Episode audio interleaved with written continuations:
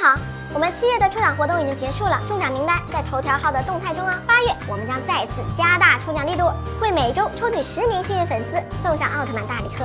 Hello Hello，欢迎收看动漫解说员。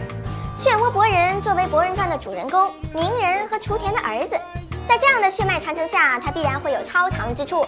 从目前的剧情来看呢，他的护体外挂已经有所展现了，那便是被称为镜眼的新瞳术。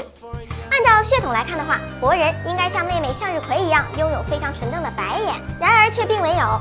目前博人在剧中展现的这个奇特瞳术只在右眼出现，眼白由白色变为灰黑色，虹膜由蓝色变为浅蓝色，瞳仁由黑色变为淡蓝色。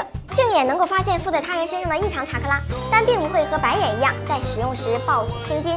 未来镜眼会展现怎样的技能还不得而知，但可以确定的是，这既不是白眼，也不是很多网友分析的转生眼。毕竟大家在仔细观察下会发现，转生眼里里面是有类似于雷斑的纹路，和博人的眼睛还是有一定的区别的，也非常明显。因此可以说，镜眼并非就是转生眼，但是不排除它是进化为转生眼的一种变异瞳力呢。至于博人的镜眼和转生眼、轮回眼三者谁更强？估计得看佐良娜觉醒轮回眼，才能有真正比较靠谱的比较了。